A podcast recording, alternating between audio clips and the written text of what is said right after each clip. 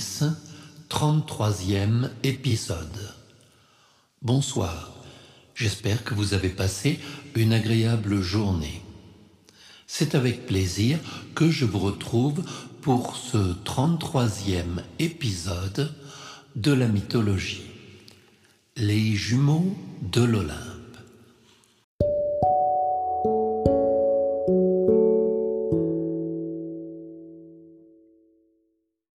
Après les aventures du dieu de la mer, nous allons vous conter celle des enfants de Lito.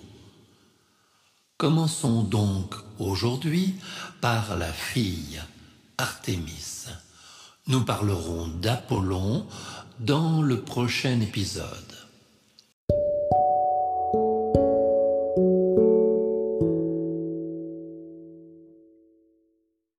Artémis est la déesse de la chasse et une des déesses associées à la lune par rapport à Apollon qui est lui associé au soleil.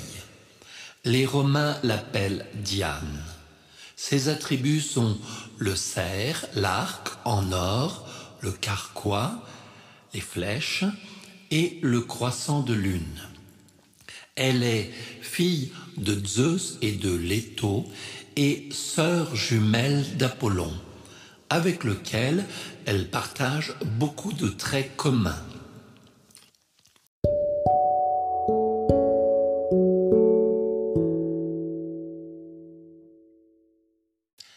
Divinité des frontières.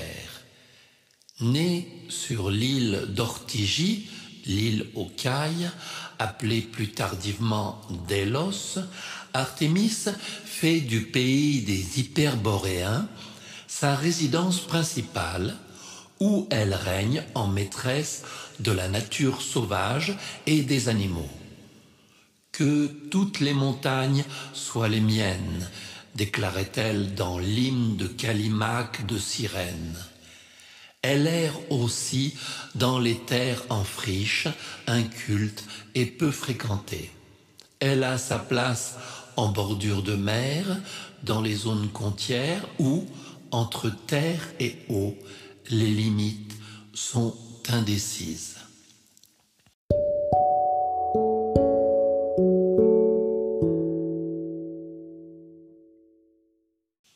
Toujours située à la frontière entre le monde civilisé et le monde sauvage, Artémis, la chasseresse, est aussi une Qui préside à l'initiation des petits hommes et d'animaux et les accompagne jusqu'au seuil de la vie d'adulte.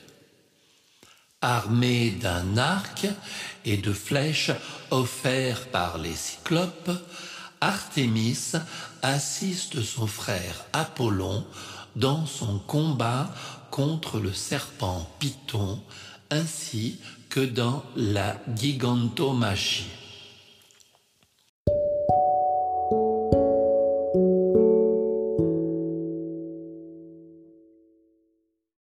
Pendant la guerre de Troie, elle est également aux côtés des Troyens. Comme lui, elle pourfend de ses flèches les Niobides. Elle l'aide à se venger de Coronis et de Titios. Rappelez-vous, Coronis, changé en corneille par Athéna pour échapper à Poséidon, et Titios, comme nous le verrons tout à l'heure, qui voulut abuser de leur mère.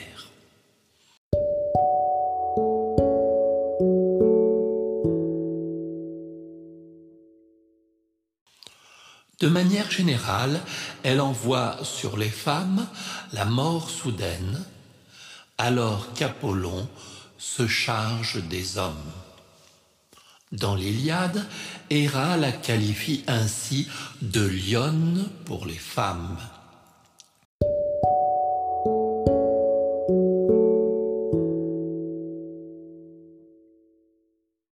Selon une légende, Artémis est née un peu avant Apollon. Elle aurait aidé Leto, sa mère, à accoucher, remplaçant ainsi Lyti, la déesse de l'accouchement.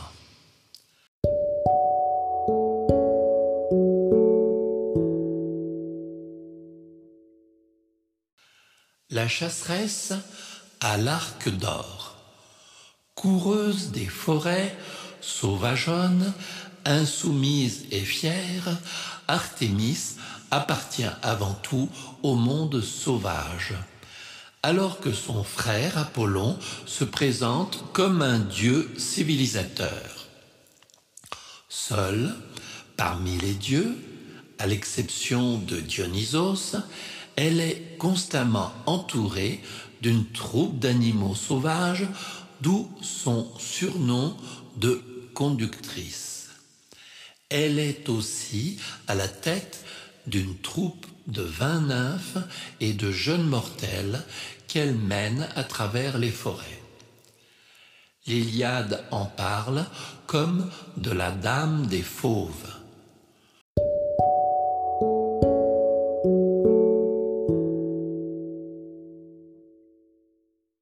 Surnommée la bruyante, elle mène sa meute et la pousse de la voix. Artémis possède en effet le double visage de la compagne des animaux sauvages et de la chasseresse. La biche symbolise bien son ambivalence. La bête est sa compagne favorite et de nombreuses représentations la montrent à son côté.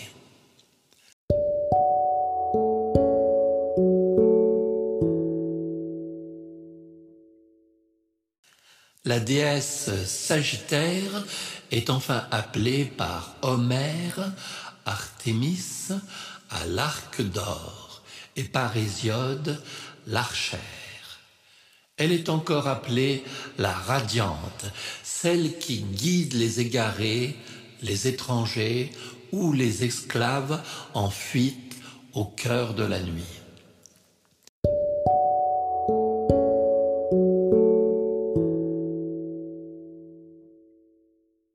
Rappelez-vous l'histoire d'Orion, ce géant aveugle, fils de Poséidon, guidé par l'enfant Cédalion, l'assistant d'Héphaïstos, qui marcha vers l'est et retrouva la vue.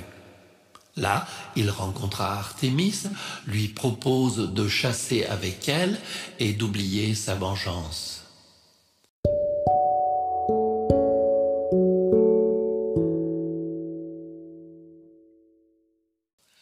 Dextérité à l'arc est illustrée dans l'épisode nommé Catastérisme où elle tue par erreur son amant platonique Orion. Oui, bon, j'avoue, je ne vous avais pas tout dit. Mais ce n'est que très récemment, dans un coup de blues, qu'Artémis m'en a parlé. Elle avait réellement un penchant pour Orion mais il ne s'est rien passé, du moins physiquement. Mais la flèche d'Eros, alias Cupidon, avait bien frappé en plein cœur de la chasseresse. Les doutes de son frère jumeau étaient donc bien fondés.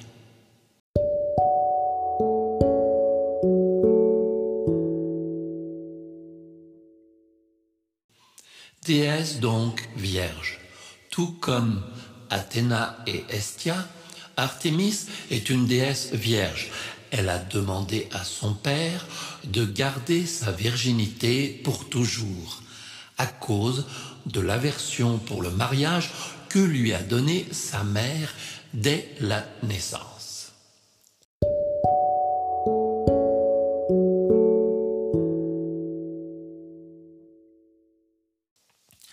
L'histoire de Leto mère d'Artémis et Apollon. Artémis est la Vierge qui s'occupe du feu, ou, comme le rapporte Plutarque, celle qui s'abstient de tout commerce sexuel avec les hommes. Leto est une des maîtresses de Zeus. Elle est la mère d'Artémis et Apollon. À ce titre, elle encourt la colère des rats.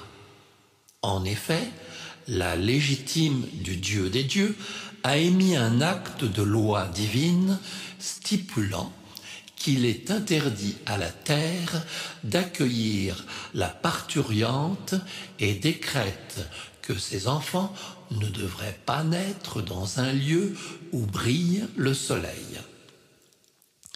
Elle fait poursuivre l'étau par le serpent Python. L'étau erre donc jusqu'à trouver l'île d'Ortigie qui, flottant entre la terre et la mer, n'encourt pas la malédiction des rats.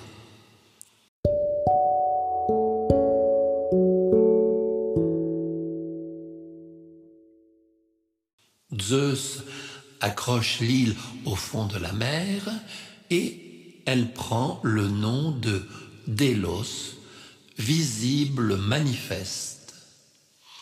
L'étau y donne naissance à Artémis, lune, et Apollon, soleil.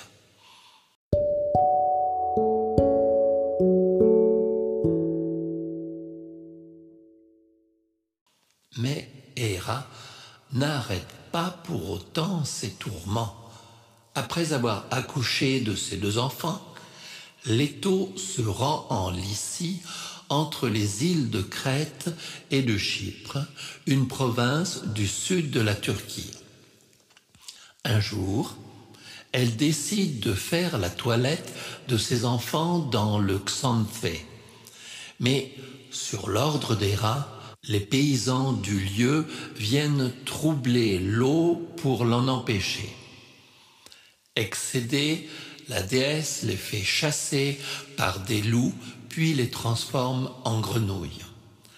Ses deux enfants lui gardent donc un profond amour filial. Apollon tue le monstrueux serpent Python qui avait persécuté sa mère pendant sa grossesse, ou encore massacre avec sa sœur Artémis presque tous les enfants de Niobé pour avoir osé se comparer à leur mère.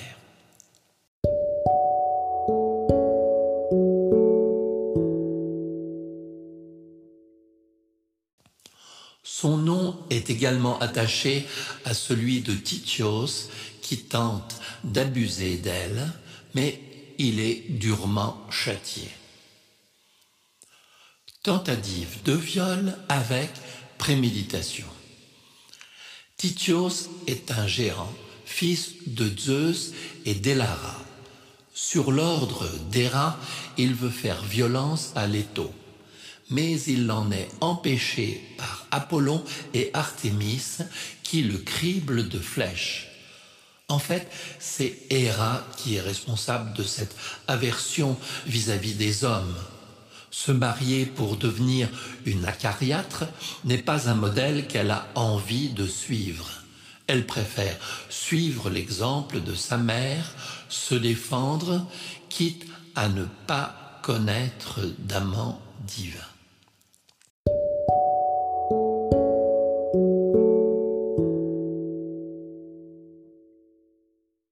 Artémis punit sévèrement les hommes qui tente de la séduire comme nous le montre l'histoire que je vais vous conter. La métamorphose d'un chasseur. Quand Actéon la surprend par hasard dans son bain, elle le métamorphose en cerf. Fils du dieu Aristée, Actéon, élevé par le centaure Chiron, adulte, devient un chasseur très habile. Et, à ce titre, très souvent, il se trouve dans les bois. Un jour, au cours d'une chasse, il surprend la déesse Artémis prenant son bain dans une clairière ensoleillée. Il s'approche doucement, sans faire de bruit, et commence à contempler le paysage qui s'offre à lui. En fait, c'est surtout qu'il n'a pas pu détourner les yeux, car peut-être est-il le seul à l'avoir vu dans sa plus grande nudité. Il resta là, bouche bée, comme hypnotisé. Bien évidemment, ce qui devait arriver arriva. Un court instant, Artémis croisa son regard qui lui fut fatal. Furieuse, elle le transforma en cerf. Surpris et impuissant devant cette métamorphose, il ne peut se défendre devant ses propres chiens. Actéon meurt, déchiré par sa meute qui ne l'a pas reconnu. Les animaux avaient été rendus fous par la déesse.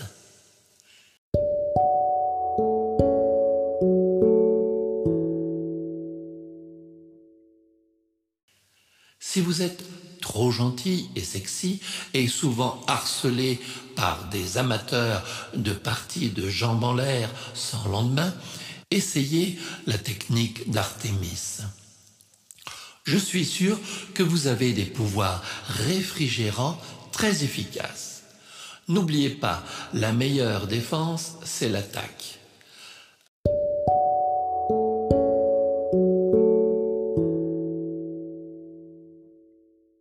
Artémis surveille également la chasteté de ses compagnes. Elle menace de tuer Callisto, enceinte de Zeus. Voici son histoire. Le sort de Callisto. Callisto est une nymphe d'une très grande beauté. Elle était une des suivantes d'Artémis qui avait exigé d'elle de faire vœu de chasteté. Zeus, maître des dieux et père d'Artémis, s'éprit d'elle et, comme il le faisait souvent pour mener à bien ses conquêtes féminines, il inventa une ruse pour la séduire. Un jour que la jeune nymphe était étendue sous un arbre, il s'approcha d'elle, déguisé en Artémis ou, selon d'autres versions, en Apollon. Peu importe. Callisto ne se méfia pas et se retrouva enceinte. Elle chercha à cacher son état à Artémis, qui ne supporterait pas, de la part de l'une de ses suivantes, cette infraction aux règles de la chasteté. Mais un jour que Callisto se baignait dans la rivière, la déesse la surprit et découvrit la rondeur de la vérité. Artémis entra alors dans une violente colère et la menaça de ses flèches redoutables, insensible au fait que Zeus put être le principal coupable.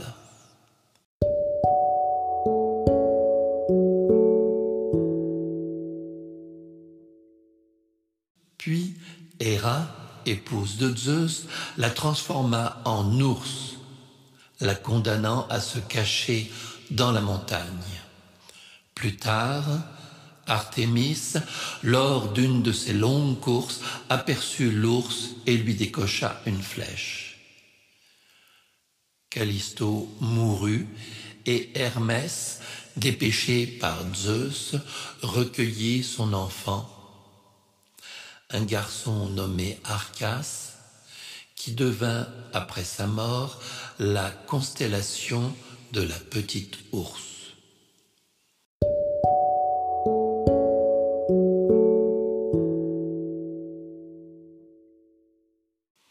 Mais il se fait tard et je sens que vous avez passé une dure journée pleine de chiffres et de lettres. Il est grand temps de vous détendre et de fermer la lumière. Merci de rester fidèle à ces aventures magiques et étonnantes des dieux et déesses de l'Olympe. La prochaine fois, dans le 34e épisode, je vous parlerai du frère d'Artémis que vous connaissez sûrement. En attendant, permettez-moi à distance de vous souhaiter une douce et agréable nuit.